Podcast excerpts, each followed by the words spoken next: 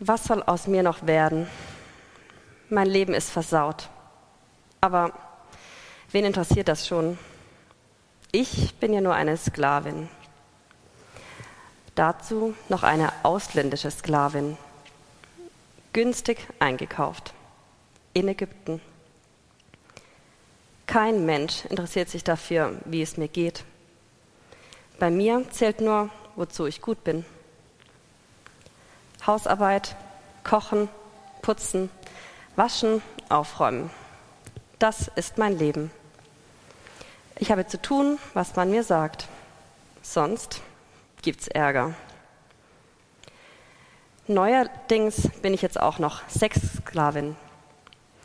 Man hat mich nicht gefragt, aber man hat mich zur Nebenfrau meines Herrn gemacht. Eigentlich eine Art Beförderung. Nebenfrauen sind mehr wert als Sklavinnen. Aber das man hat, hat man nicht getan, weil ich so eine attraktive Frau bin oder weil ich geliebt würde. Nein, es gibt nur einen Grund. Man hat mich gebraucht und benutzt. Ich bin im gebärfähigen Alter. Und unser Stammesoberhaupt brauchte unbedingt einen Stammhalter. Seine Frau, meine Herrin, hatte ihn diesbezüglich enttäuscht. Sie hat keine Kinder bekommen. Deshalb hat sie das eingefädelt. Als Nebenfrau hatte ich jetzt die Aufgabe, im Bett zur Verfügung zu stehen, wann immer der Herr das will. Mit Lust und Liebe hat das wenig zu tun. Ich werde nur als Gebärmaschine, als Leihmutter gebraucht. Und jetzt hat es tatsächlich geklappt. Ja, ich bin schwanger von unserem Stammesoberhaupt. Das macht mich wichtiger naja, vielleicht ist meine Schwangerschaft ja so etwas wie die Belohnung für all die Dominanz und Bevormundungen, die ich in all den Jahren erlebt habe. Jedenfalls finde ich, es geschieht meine Herrin ganz recht, dass ich unserem Stammesoberhaupt zu seinem Glück verhelfen konnte. Auch wenn das Kind nie mir gehören wird, sondern immer als Kind meiner Herrin gelten wird. Ja, ich habe sie meinen Triumph spüren lassen aber sie hat zurückgeschlagen.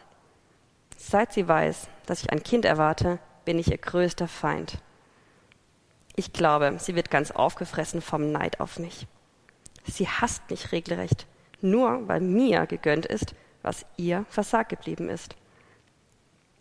Sie quält mit, mich mit Sticheleien, Gemeinheiten und zusätzlichen Aufgaben, will, will mir wohl zeigen, wo der Hammer hängt. Ich bin abgehauen, weil ich das einfach nicht mehr aushalte.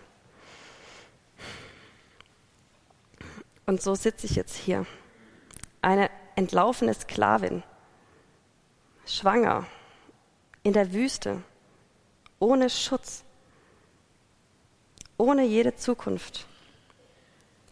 Was soll ich nur machen? Ist das mein Ende?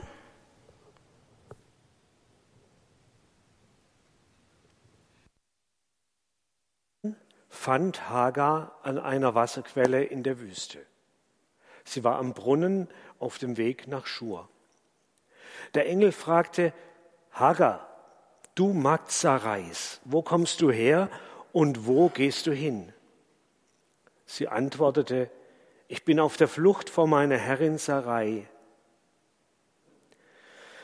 Da sagte der Engel des Herrn zu ihr, kehre zu deiner Herrin zurück und ordne dich ihr unter. Weiter sagte der Engel des Herrn zu ihr, ich werde deine Nachkommen so zahlreich machen, dass man sie nicht zählen kann. Der Engel des Herrn fügte dann hinzu, du bist schwanger und wirst einen Sohn zur Welt bringen. Den sollst du Ismael, Gott hat gehört, nennen denn der Herr hat dich gehört, als du ihm deine Not geklagt hast. Dein Sohn wird heimatlos sein wie ein Wildesel. Er wird mit allen im Streit liegen und getrennt von seinen Brüdern wohnen.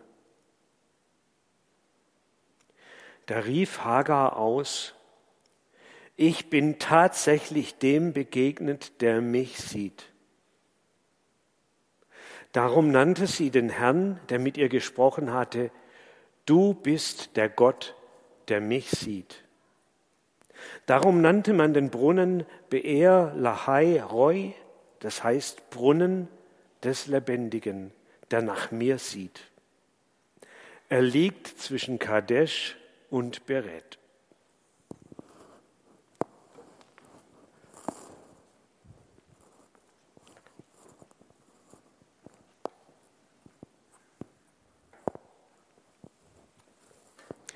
Ja, auch von mir nochmal ein herzliches Willkommen und Gottes Segen für euer neues Jahr. Wer von euch hat die Jahreslosung für 2023 denn schon zur Kenntnis genommen und wusste schon, wie der Vers heißt? Ja, das sind gefühlte 95 Prozent. Es war ja auch irgendwie nicht anders zu erwarten. Wer von euch hat denn diese Jahreslosung schon mal in ihrem biblischen Zusammenhang gelesen? Ja, das sind gefühlte 15 Prozent. Das war auch vielleicht nicht anders zu erwarten. Aber ihr merkt vielleicht an dieser Geschichte, wie sich die Bedeutung von dem Bibeltext, von dem Bibelvers verändern kann, wenn man es in seinem ganzen Kontext wahrnimmt. Herzliche Einladung, das immer wieder zu tun, wenn man so einzelne Bibelverse bloß serviert kriegt. Unser Text ist zunächst mal einfach ein Teil, ein Satz aus einem Bericht über ein Vorkommnis, über in dem Schicksal von der Hagar. Also ein geschichtliches Ereignis, das überhaupt nichts mit uns zu tun hat. Aber trotzdem hat dieser Vers uns was zu sagen. Und ich will versuchen, so mit drei oder vier Blicken euch diesen Text und diesen Jahreslosung so ein Stück zu beleuchten. Das erste, Gott sieht mich. Die Hagar hat sich wohl zu Recht nicht gesehen und schon gar nicht wertgeschätzt und angenommen gefühlt. Stattdessen ausgenützt, gedemütigt, verachtet. Die Beziehungskiste mit Abraham und Sarai wird für sie unerträglich. Und dann läuft sie davon. Hauptsache weg. Ohne einen ausgefeilten Plan, wie es jetzt weitergehen soll. Und irgendwo in der Wüste an diesem Brunnen ist sie am Ende. Aber dort spricht sie ganz überraschend einen Engel an. Und es gibt ein Gespräch und für die Hagar wird es zu einer Gottesbegegnung. Ihre Feststellung am Ende von dieser Begegnung ist unsere Jahreslosung. Du bist ein Gott, der mich sieht. Du bist ein Gott, der mich sieht. Gott sieht mich. Gott sieht mich an Gott hat einen Blick für mich übrig. Bei ihm habe ich ein Ansehen. Ich glaube, das alles steckt drin in dieser Feststellung, die die Hagar trifft. Habt ihr auch schon mal solche Begegnungen mit irgendwelchen Engeln gehabt oder Momente, wo ihr das auch so gespürt habt? Gott sieht mich. Momente, in denen euch so richtig im Herzen klar wurde, dass euch Gottes Aufmerksamkeit gilt, seine Zugewandtheit, seine Liebe. Dass es nicht nur so ein Glaubenssatz ist, den man selbstverständlich als Christ irgendwie glaubt, sondern dass es irgendwie eine Herzenswahrheit ist, was, was man erfahren hat, was man erlebt, was man mit dem Herzen begreift. Ich wünsche euch das, dass es solche Momente dieses Jahr oder nächstes Jahr immer wieder gibt. Momente, der Gottesbegegnung, wo ihr spürt, Gott sieht mich an. Ich glaube, dass es für jeden von uns solche Momente geben kann.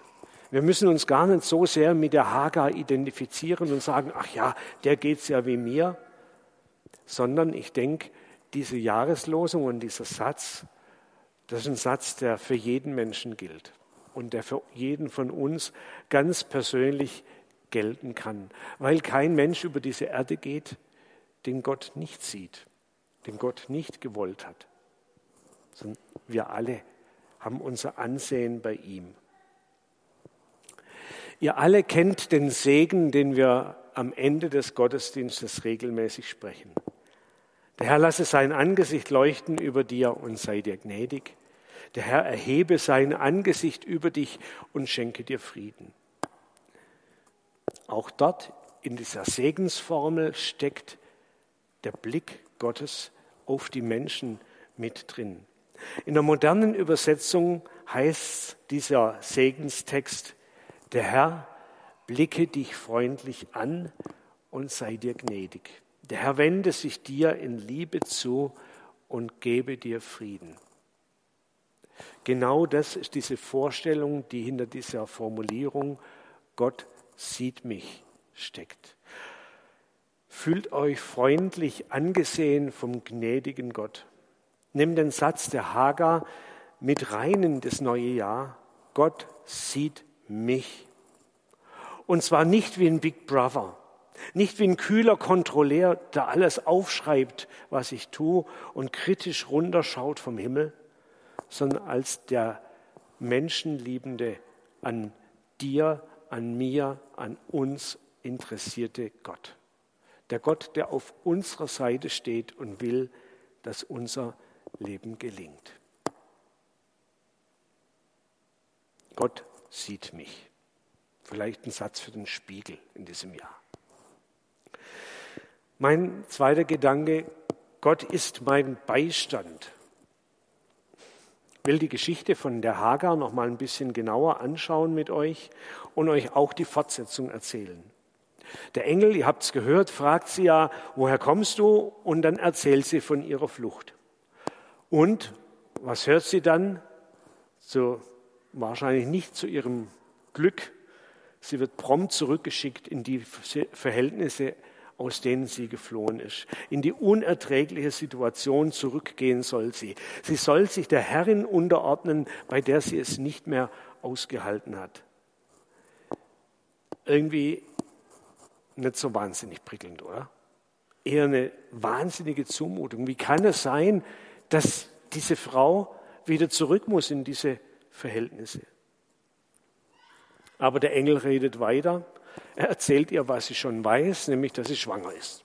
Was sie von ihm dann erfährt, ist, dass es ein Sohn ist, den sie bekommen wird. Also wirklich ein Stammhalter.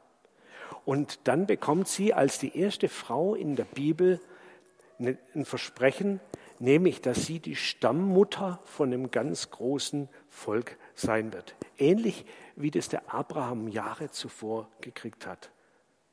Das ist sicher eine gute Nachricht für die Hagar, dass sie so eine Würdigung bekommt und als Stammmutter gelten wird für ein ganzes Volk.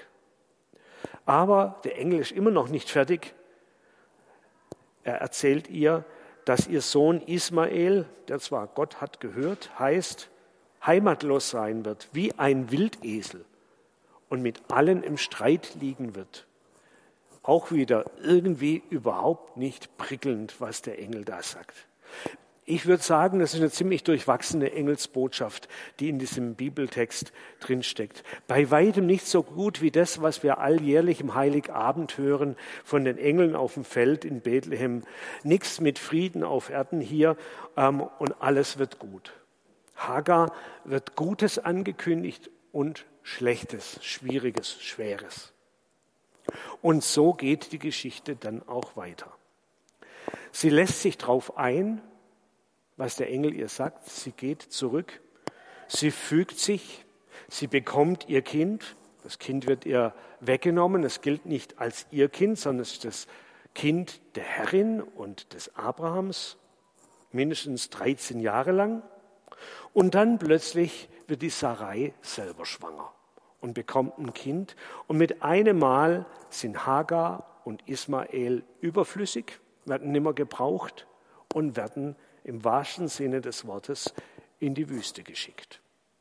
Nicht so prickelnd. Und dort sind sie in der Wüste, 1. Mose 21 oder 22, und sie sind am Ende, sie haben kein Wasser mehr, und die Hagar glaubt, dass sie zusammen mit ihrem Sohn jetzt verdursten wird und dass es das Ende der Geschichte ist. Aber dann erscheint plötzlich wieder ein Engel und ermutigt sie. Er öffnet ihr die Augen und sie sieht plötzlich einen Brunnen und sie können trinken und sie überleben beide. Und dann steht in der Bibel, Gott kümmerte sich auch weiterhin um Ismael. Er wird ein Bogenschütze, zeigt vielleicht auch dieses aggressive Potenzial vielleicht, was drin liegt, in dem was auch später dann von ihm berichtet wird.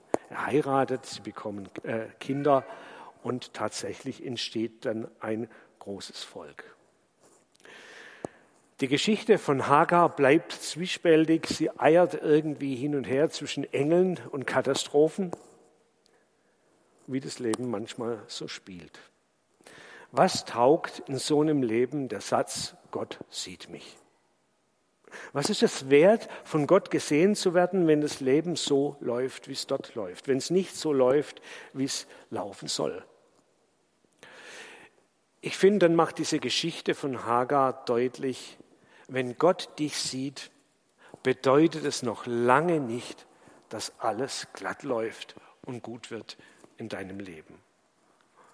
Oder umgedreht, wenn dein Leben schwierig ist, dann heißt es noch lange nicht, dass Gott dich nicht sieht und dich verlassen hätte. Wahrscheinlich können wir alle das so bestätigen, im Leben begegnet uns Gutes und Schwieriges. Enttäuschenderweise erspart uns Gott nicht alles. Christen werden nicht in eine heile Welt teleportiert. Jesus hat mal im Johannesevangelium gesagt, ich nehme sie nicht aus der Welt, meine Jünger, und ich lasse sie dort in der Welt und dort bin ich bei ihnen an jedem Tag bis ans Ende der Zeit. Gott nimmt uns nicht raus aus den schwierigen Verhältnissen in dieser Welt. Und das haben wir vielleicht auch in dem vergangenen Jahr gespürt und vielleicht werden wir es im neuen Jahr auch spüren. Manchmal stellt Gott Menschen sogar in schwierige Situationen rein. Die Hagar, die muss zurückkehren in eine ganz beschissene Situation. Vielleicht hört ihr heute diese Jahreslosung, Gott sieht mich, am Start von einem Jahr, von dem ihr schon wisst, dass es ein schwieriges Jahr wird. Große Herausforderungen, Anstrengungen und Probleme auf euch warten. Vielleicht war diese Feiertage über Weihnachten, Neujahr zwischen den Jahren, die jetzt zu Ende gehen, für euch wie so eine kleine Flucht aus einem schwierigen Alltag. Und morgen geht es wieder zurück oder vielleicht nächste Woche dann. Vielleicht wisst ihr, dass es so nicht weitergehen kann bei euch im Job oder in der Partnerschaft oder im Studium oder mit der Gesundheit. Vielleicht wisst ihr auch gar nichts über das neue Jahr. Und es erwartet euch morgen oder übermorgen oder an irgendeinem Tag eine überraschende Katastrophe. Der raue Wind der Wirklichkeit bläst euch direkt ins Gesicht. Was ist dieser Satz, Gott sieht mich dann wert? Ich glaube, man muss ihn übersetzen und er heißt dann, Gott achtet auf mich. Gott ist mit mir mit dabei. Gott begleitet mich. Er gibt mir die Kraft zu tragen, was zu tragen ist. Jesus hat seinen Nachfolgern gesagt, ich bin bei euch an jedem Tag bis am Ende der Welt und hat ihnen versprochen, dass der Heilige Geist kommen wird und er wird dann mit dem Wort Paraklet auf Griechisch bezeichnet und das heißt Beistand. Gott, Jesus schickt uns einen Beistand für unser Leben. Und Dietrich Bonhoeffer hat gedichtet, was wir gestern Abend auch in dem letzten Gottesdienst gesungen haben. Gott ist mit uns am Abend und am Morgen und ganz gewiss an jedem neuen Tag. Und er hat nicht nur gute Tage gemeint. Ich glaube, es macht einen riesigen Unterschied, ob ich mich irgendeiner Schwierigkeit ganz allein stellen muss, ihr hilflos und alleine ausgeliefert bin oder ob ich weiß, dass Gott bei mir ist. Hagar konnte zurückgehen in diese schwierige Situation, weil sie gewusst hat, Gott sieht mich Gott achtet auf mich. Er ist mein Beistand in dem, was kommt. Und ich wünsche euch auch diese innere Sicherheit, dieses Wissen, Gott ist mein Beistand in allem, was vor mir liegt. Und ich wünsche euch, dass da so eine gewisse Gelassenheit draus wächst, die Dinge auf euch zukommen zu lassen, weil Gott mit euch geht. Zum Schluss noch ein dritter Blick auf diesen Text, ein ganz anderer Blick. Ein Aspekt, der leicht überlesen wird, übersehen wird, aber der was mit der sozialen Dimension und mit der gesellschaftlichen Verantwortung von uns als Christen in unserer Zeit zu tun hat.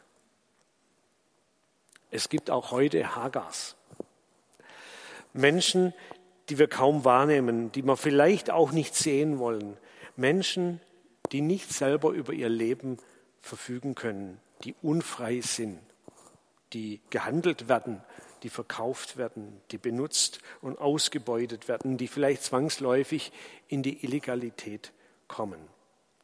Es gibt heute laut Brot für die Welt rund 21 Millionen Menschen, die von Menschenhandel und moderner Sklaverei betroffen sind. Und da ist dann alles dabei, von ausbeuterischen ähm, Arbeitsverhältnissen in Schlachthöfen, haben wir in den letzten Jahren mal ein bisschen was davon mitgekriegt während Corona, über Bauarbeiten in Katar, haben wir viel mitgekriegt, bis hin zur Zwangsprostitution. Gibt es da alles Mögliche. In Europa soll es 600.000 betroffene arme Menschen sein, die unter solchen Verhältnissen leben. Moderne Hagars, die keiner anguckt, für die sich keiner interessiert. Hier heute Abend bei Dreisam 3 wird vermutlich keiner davon da sein. Wir haben keine Opfer von Menschenhandel direkt unter uns, auch keine extrem Armen, die kommen nicht zu uns. Aber der Predigtext erinnert uns an das Schicksal der Armen, der Benachteiligten, der Sklaven, der Flüchtlinge. Leider gibt es die auch heute, diese sogenannten unwichtigen Menschen, die namenlosen Menschen. Kennt ihr die typischen Meldungen in der Tagesschau nach Naturkatastrophen? Nach dem schweren Tropensturm sind zahlreiche Häuser verwüstet, 250 Menschen werden vermisst, darunter vermutlich 15 Europäer. Hört man ganz oft. Namenlose Zahlenmenschen und 15 Europäer. Was steckt da für eine Wertung drin? Und wollen wir uns der anschließen? Jesus hat in seiner Zeit ganz viel Zeit verbracht. Mit Randfiguren, mit den Kranken, mit den Schuldigen, mit den Armen, mit den Unbedeuteten, mit den Geächteten, mit denen, die einen Draht zu Gott verloren haben oder irgendwie nicht so wahnsinnig anständig, als wahnsinnig anständig galten. Was Jesus gelebt hat und was auch in der Geschichte von Hagar vorkommt, passt zu vielen anderen Aussagen in der Bibel, nämlich, dass die, die kein Ansehen haben, die sind, die ganz besonders im Blickwinkel Gottes sind. Und deshalb gehört es zu unserem Christsein, dass wir uns auch in der Gesellschaft und in der Welt im Namen Jesu den Unwichtigen, den Namenlosen, den Rechtlosen zuwenden, für sie einsetzen, sie sehen, ihren Ansehen geben, für ihre Rechte eintreten, sie als gleichwertige Menschen betrachten.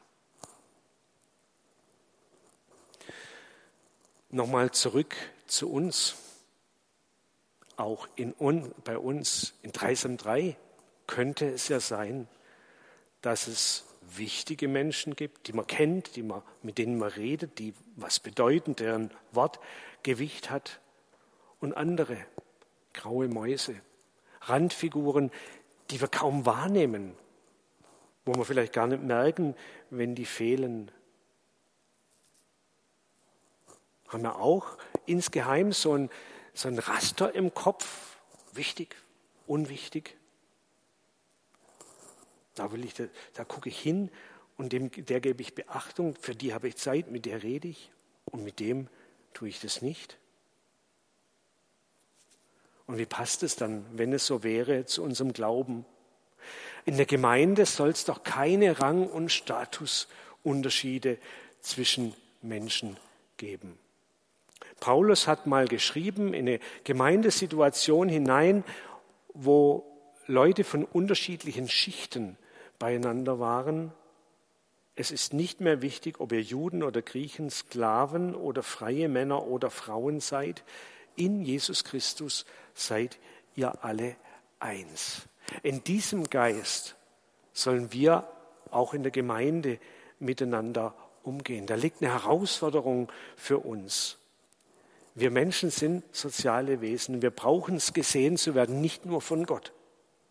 Wir brauchen es gekannt zu werden, angeschaut zu werden, gehört zu werden, unseren Platz zu haben, ernst genommen zu werden von unseren Mitmenschen. Und deswegen ist für uns alle eine wesentliche Lebensaufgabe, uns gegenseitig zu sehen und uns gegenseitig Ansehen und Raum zu geben. Und wenn wir die Bibel ernst nehmen und richtig lesen, dann kann die Gemeinde deshalb kein exklusiver Ort sein für irgendwelche Anständigen und Wichtigen und Erfolgreichen, die keine Probleme mit ihrem Leben haben, sondern es muss ein inklusiver Ort sein. Eine Gemeinschaft, in der sich im Kleinen zeigt, wie es eigentlich sein soll in der Welt. Eine Gemeinschaft, in der wir versuchen, uns alle zu sehen uns Raum zu geben, Wert zu schätzen, solidarisch miteinander zu leben, uns zu sehen. Lasst uns da dran arbeiten, auch in dem neuen Jahr. Ich komme in die Landeschleife. Drei Punkte waren es, die mir wichtig waren oder die mir wichtig sind rund um die Jahreslosung. Ich und du und jeder andere Mensch ist von Gott gesehen und angesehen. Gott sieht uns. Und Gott sieht auch mein Leben und meine Schwierigkeiten. Er räumt nicht alles aus dem Weg, aber er ist mein Beistand in allem, was es zu tragen und zu ertragen gibt. Von ihm her wird genug Kraft da sein für Widerstandsfähigkeit, Durchhaltevermögen und Resilienz. Und das Dritte, jeder Mensch hat vor Gott Namen, Gesicht, wird gesehen, hat Würde und Ansehen. Und deshalb sind auch wir aufgefordert, Menschen zu sehen, ernst zu nehmen und sie zu würdigen. In diesem Jahr und darüber hinaus. Amen. Alle Jahre wieder wird auch ein Lied zur Jahreslosung gedichtet. Und das wollen wir jetzt miteinander singen. Wir wollen jetzt drei, mit drei Liedern so die Predigt vielleicht nachklingen lassen und in Gebet übergehen lassen für uns und für andere.